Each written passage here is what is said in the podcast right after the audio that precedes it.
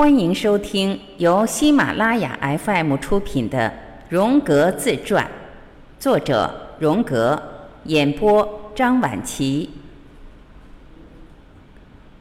精神病治疗活动第四次播讲。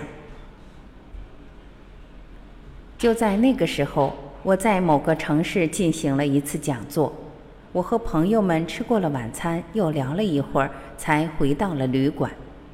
这时候已时近午夜，于是我上床睡觉去了。可是却不知为何久久无法安眠，直到两点钟左右，我才迷迷糊糊睡着，却不知怎的心里一惊，醒了过来，感到有人走了进来，我甚至还感觉门有被匆匆打开的印象。我赶忙开亮了灯，但没有什么发现。我想大概是有人走错了门。于是我便朝走廊看了一眼，那里也是死一般的寂静，真奇怪。我想，确实是有人来过房间里的呀。然后我便仔细地回想了之前所发生的事情。这时我突然明白过来了，我是被一阵不那么剧烈的疼痛给弄醒的，仿佛什么东西敲了一下我的前额，然后又敲了一下我的后脑勺。第二天，我收到了一份电报，说我的那位病人自杀身亡了，他是开枪自杀的。后来我了解到，那颗子弹穿过前额后便留在了脑袋里。这一体验是一次真正意义的同时性现象，这种现象可以在于一种重大的、具有某种原始意象的情境中出现，而这一次的死亡便是这种情况。通过潜意识中的这种时空的相关，我已觉察出了实际上正在别处发生着的事情。集体潜意识是所有人都有的，它是古人常常提及的万事皆有所感的基础。在上述这一情形中，我的潜意识知道了我那位病人的状况，而那天整个晚上，我都被一种莫名其妙的不安与神经紧张笼罩着。这种情绪跟我平日的心绪截然不同。我并不试图让病人改变信仰，也绝不施加任何压力强迫病人行事。我觉得最重要的是，病人应该有他自己对事物的看法。在我的感受中，异教徒就是异教徒，基督徒就是基督徒，犹太教也是犹太教徒。一切应顺乎命运为自身做出的安排。我至今仍清晰记得一个犹太妇女的病例，这是个失掉了自己宗教信仰的病患者。在与她接触之前，我就做了一个梦，梦见一个我并不相识的年轻女性找到我救治。她把自己的病情向我做了大概的介绍。在听她说话的过程中，我心里想到，我根本就不了解她，也不知道她到底出了什么事。但就在这一瞬间，我突然明白，他一定是有一种不同寻常的恋父情节。这个梦果然应验了。第二天，我忙完了预约门诊，已经是下午四点钟了。这时候，一个新的病患出现了。她是个犹太姑娘，十分年轻，有个富有的银行家的父亲，长得漂亮，穿着入时，又十分聪明。她已做过心理分析了。但是那位医生却移情于他，最后只得请求他千万别到他那儿看病了，因为如果这样就会毁了他的家庭。这女孩多年来一直受着严重的忧虑性神经病的折磨，因此便自然使得她的病情加重了。我先查看了她的以往病史，但并没有发现什么特殊性。她是个生活方式完全改变了的西化的犹太女孩，是个思想开放的人。刚开始我并没有搞清楚她究竟有什么麻烦。忽然我想起了自己的梦，于是便想到：天哪，原来这就是那位姑娘。但是既然没法在她身上看出恋父情节的痕迹，我就只得询问起有关她祖父的事情来。我在处理这类病人时习惯这么做。这时，他把眼睛闭了起来。虽然只有一会儿，我也立即明白，问题的症结就在于此。我便要求他告诉我有关他祖父的情况，进而了解到他祖父是属于犹太教中的一个小教派的法师。您是说千敬派吗？我问道。他回答：“是的。”我接着提出问题：“要是他是个法师，那他曾有机会当圣徒吗？”“对的。”他接着回答道：“据说他是某种圣人，并能预言。”不过，这根本是不可能的事，完全是胡说八道。听到这里，我便结束了询问，因为从既往病史和谈话中，我已经得出了结论。我跟他说：“此刻，我将跟您说点儿您可能不能想象的事情。您的祖父是一位圣徒，您的父亲却变成了犹太教的叛教者。他背叛自己的信仰，出卖了秘密，并背弃了上帝。”所以您才患了精神病，原因是您对上帝的惧怕。这句话对他犹如晴天霹雳一般。第二天晚上，我又做了一个梦，我在家中正举行招待会，这个姑娘也到场了。他走到我的跟前跟我说：“您有雨伞没有？外边正下着大雨呢。”我便找来了把雨伞，东按西摸的想将它打开。就在我正要把它递给他时，这时却发生了这样的事：我竟跪下来将伞交给了他，仿佛他是个天神。我将这个梦毫无保留地讲给他听。一周之后，他的精神病便痊愈了。这个梦给我的启示是，她并非是个浅薄的小姑娘，而是隐藏在这种表面之下的具有的圣人的素养。但是她没有什么神学基础。因此，她天性中的这一最根本的特质便找不到表现自己的方式，一切他所意识到的活动便被引到卖弄风情、衣着和性上面去了。因为除此之外，他并不知道还有其他可为。他虽有理智，却过着一种毫无意义的生活，而事实上，他却是上帝之子，命中注定了得完成他那秘密的意志。我所需做的是唤醒他身上神学和宗教的意识，因为有了那种精神活动，他才能完整。这样，他的生活便呈现出意义，而疾病自然就消失殆尽了。这一病例，我没有应用任何的方法，而是觉察到一种引导性的力量。我将这个力量解释给病人听，他的病便完全好了。方法已经退为其次。对上帝的敬畏才是首要的。我常常遇到这样的情形：由于满足于对人生问题做出的片面或错误的回答，而变成了一位精神病患者。他们追寻着社会地位、荣耀的婚姻、个人名誉、外表上的成功和大量的财富。这些人甚至已经获得了他们所寻求的一切，可却仍然觉得不幸，还患上了神经病。这种人通常局限于一个极为狭窄的精神生活之内，他们的生活缺乏充实的内容，缺乏意义。若他们能够使自己成为眼界更为宽阔的人，他们的精神病便会消失不见。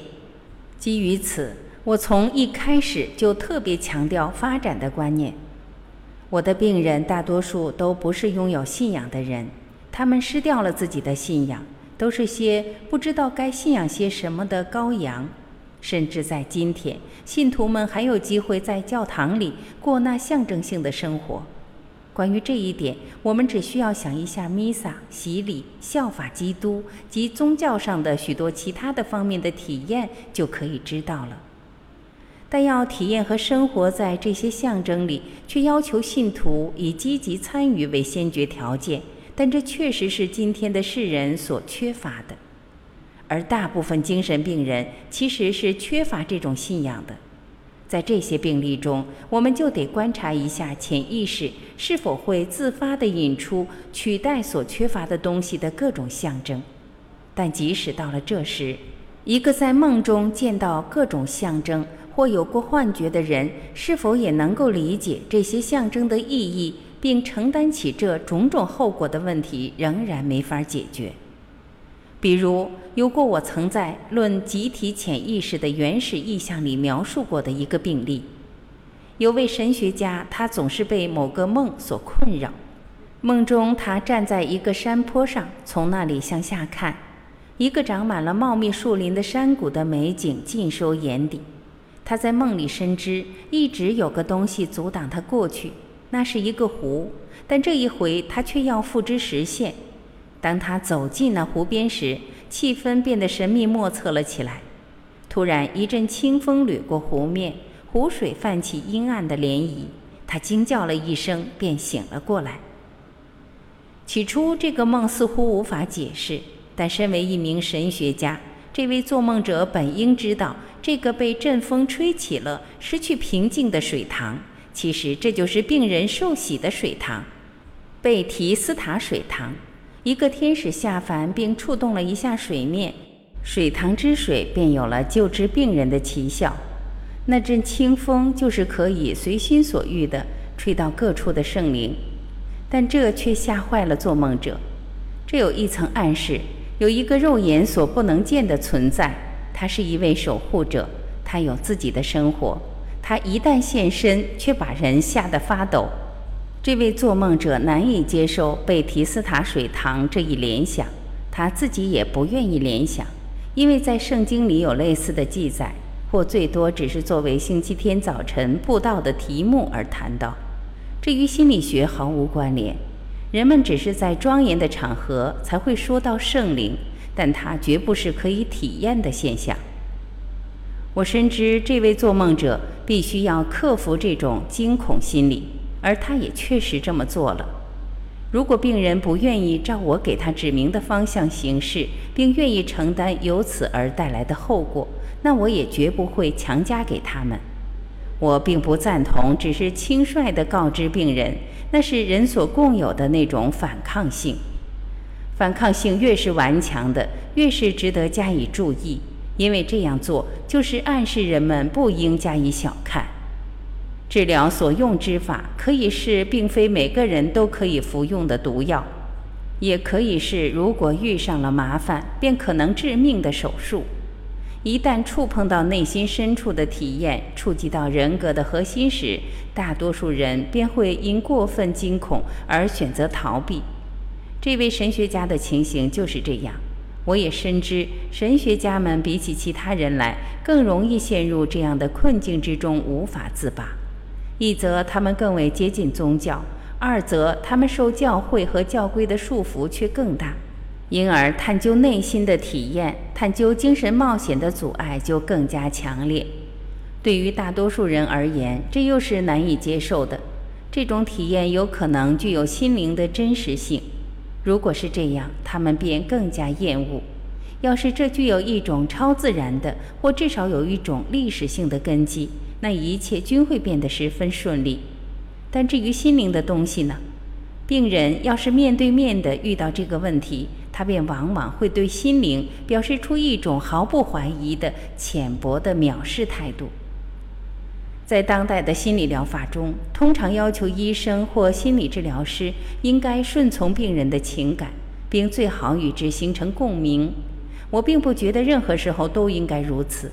有时候，医生方面的积极的干预也是十分重要的。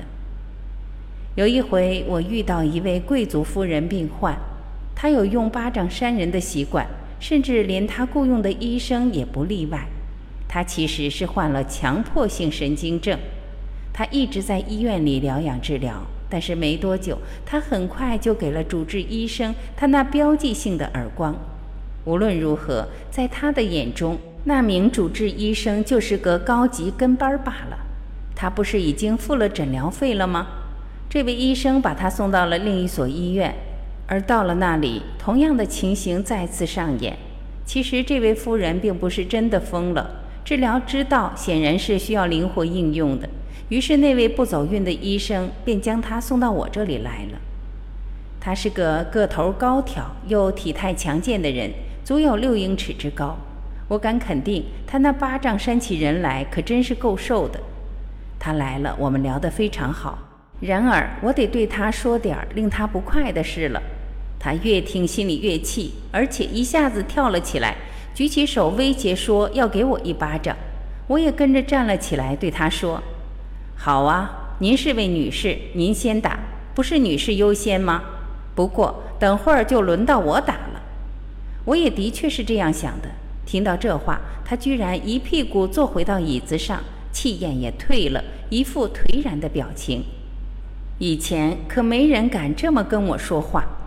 他十分不快地说着：“从那时起，我的治疗便有了最初的成效。”这位女病患需要一种男子汉式的反应方式。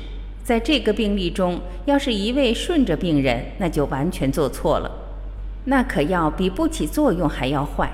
他患上强迫性神经症的原因，就是他无法给自己施加道德的约束力。这种患有强迫症的病人必须进行限制，加以某种特别的约束力。多年前，我对我治疗过的病人的结果进行过统计。这些统计数字，我现在已经不能准确地回想起来了。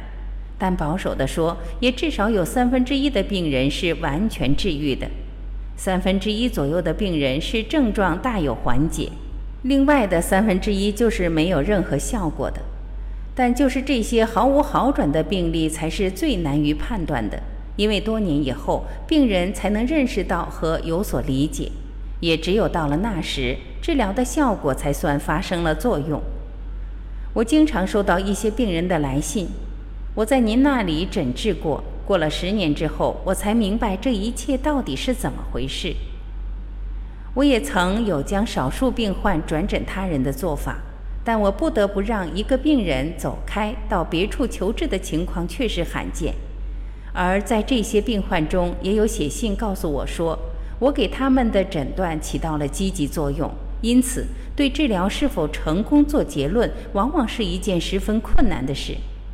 显然的，在医生行医过程中，往往会遇到对自身产生影响的一些人和事。他会遇到这些人，他们的幸福与否是绝不会引起公众兴趣的。但就是因为这样，他们才具有非同寻常的资质。或命中注定得经受不同寻常的发展与灾祸，他们之中还有具有非凡才华的人，可能还会激起他人愿意为之贡献自己的一生。但这些有才华的人却可能具有一种天然的不良心理特质，使得我们分不出来这到底是个天才，亦或是个发展不平衡者。甚至还有这样的情形发生在这片收获难有保障的贫瘠土地上。罕见的心灵之花得以绽放，在社会的广袤平原之上，这种花是可遇而不可求的。心理疗法要有效，是需要建立密切的关系的，密切到要求医生对人的各种痛苦，无论是惨烈或深切，均不应视而不见。这种关系说到底，就在于持续的比较和相互的理解中。若是因为某种原因，这种相互产生的印象无法共鸣，那心理治疗的过程也不会起到什么应有的作用了，病人的病情也不会得到改善，除非医生和病人形成了一种双方相互关联的关系，否则问题便无法解决。在现今的那些精神病人中，要是身处其他的时代，这些人中的许多人可能不会成为精神病患，也不会产生这些内心的矛盾对立。若他们生活在另一个时空里，如通过神话而得以仍然与他们祖先的那个世界联系了起来，因而也就是与真正体验到了的，而不是只是从外部所看到的本质联系了起来，他们本可消除掉自身的这种人格分裂的。我这里所指的是无法忍受神话失落的那些人，还有就是那些既无法找到通向外表性的世界，即一种从自然科学的角度来看世界的道路，同时又无法满足于聪明的玩弄字句以自欺欺人的人，因为这样做跟智慧毫不相干。我们身处的时代造就了这些精神分裂的牺牲者。他们都只是些选择性神经症患者，一旦他们的自我与潜意识之间的鸿沟被弥合，他们那明显的病症就会随之消失。越是对于这种分裂本身深有所感的医生，就越能够更深入地理解潜意识的心理过程，还能够尽可能地避免心理学家所感到的那种无所谓的危险。医生如果不从自身的体验中懂得各种原型的神圣性，一旦在其医治病人的时候碰上这种情形，那他就没法回避在治疗这些原型性病人时获得非常消极性的疗效。他往往会过高或过低地估计它，因为他只从理智的观点，而不是按经验性的尺度来把握。危险的心理失常就在此时发生。首先，企图让理智来占据主导，这暗地里便把医生和病人远远地与本源性作用隔开了。用一种比较稳妥的人为的，但纯粹是两维的概念世界来解释症状，这样生活的真实性就被所谓的清晰概念掩盖了，经验的本质被剥夺殆尽，取而代之的却只是些名称。而这些名称，进而便又取代了现实。对于一种观念，谁都不必承担道义上的责任，这就是观念性如此令人乐于接受的缘故。人们也可以免治经验的侵犯，但是经验并不是生活在观念之中的，它栖身于行为和事实里。换言之，这样做根本就无济于事。即使这样，这种无聊而无用的做法却被人们一再重复。因此，在我个人的经验来看，说谎成癖者除外，最为忘恩负义和最难以处置的，就是那些所谓的知识界人士。对于他们而言，会出现一只手不知另一只手在做什么的情形。他们形成了一种左右互搏的方式，理智往往可以不受感情控制。因此，也没有什么问题无法解决的。但是，就是这些知识界人士，往往最容易受到精神病的折磨。从与病患的深入接触中，从我与各类心灵现象的深入探索中，我获得了受益匪浅的体验。他们以无穷的形象展现在我面前。我不但获取了知识，还洞悉了自己的本性能力，还从我自身的错误和失败之中获益不少。我的病患多半是女性，这些人往往有着非同寻常的自觉性、理解力和会聪才干。实质上，正是因为他们，我才有可能在治疗方面开辟出种种新路。我的一些病人变成了我的学子，他们将我的想法传播到了世界各地。我跟他们建立了深厚的友谊，几十年不变。病患是途径。他们使我得以深入人生的现实之中，从他们身上，我获悉了更多带根本性的东西。对我而言，遇见形形色色的各类具有不同的心理状况的人，往往比与名人们进行过的片言之语的交谈更富有价值，其重要性实在无法比拟。我一生中所进行过的最美妙和最具意义的交谈，都是与那些默默无闻的人之间。本集今天就播讲到这里，感谢您的收听。